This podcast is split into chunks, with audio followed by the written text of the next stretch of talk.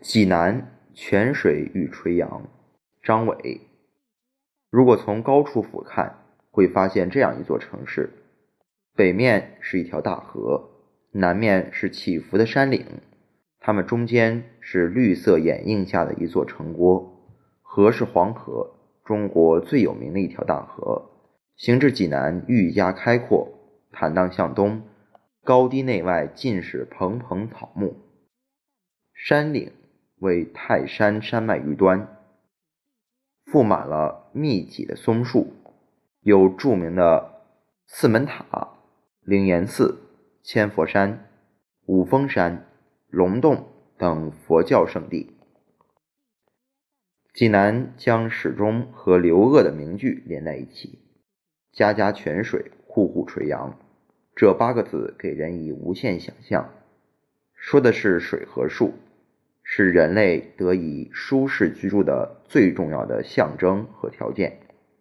如果一个地方有水有树，那肯定就是生活之枷锁。来济南之前，曾想象过这样的春天：一些人无忧无虑地在泉边柳下晒着太阳，或散步，或安坐，脸上尽是满足和幸福的神色。煮茶之水来自明泉，烧茶之柴取自南山。明湖有跳鱼，佛山有倒影，市民从容又欣欣。这样的描绘当然包括了预期，当然是外地人用神思对自己真实生活的一种补充。来到济南是上世纪七十年代末八十年代初。春末夏初时节，尚未安顿下来，即风尘仆仆赶往大明湖。果然是大水连连，碧河无边，杨柳轻拂，游人闲适。最让人感到亲切的是泥沙质湖岸，自然洁净，水鸟拦路，这令东部人想起了海，让西部人沾上了湿。一座多泉之城，名泉竟达七十二处。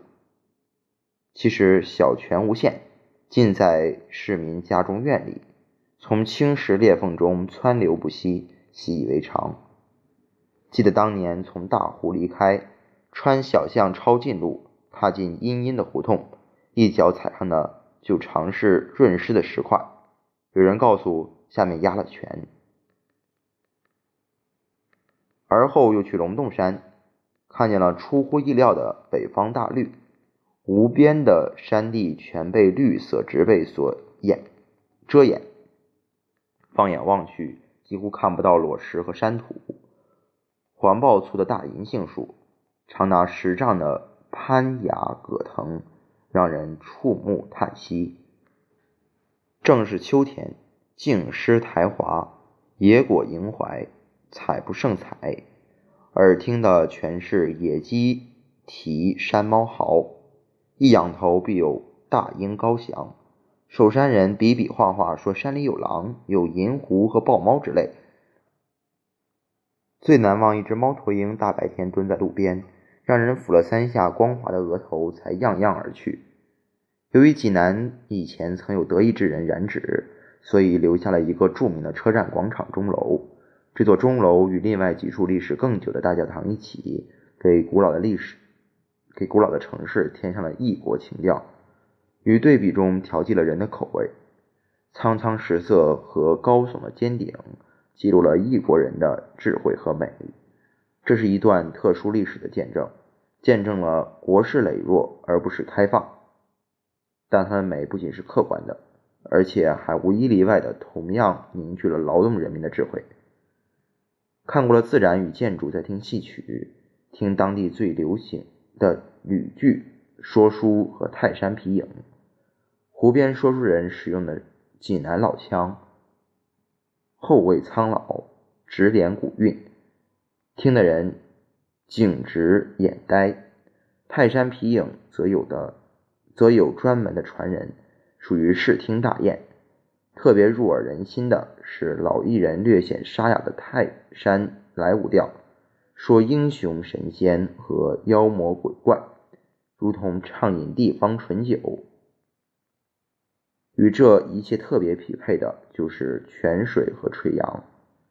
这种初始印象既是确切，既是确切的，又是新鲜的。它一直会留在心中，做一个对比，并作为一个记忆，告诉未来，这就是济南。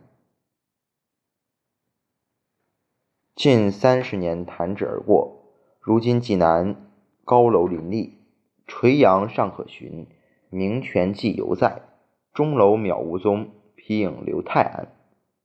仁者爱人，不爱人就会杀树。三十年来，爱树的济南人顽强地护住了湖边垂杨，虽不再护护，力促干涸的泉水重新喷涌，虽不再家家。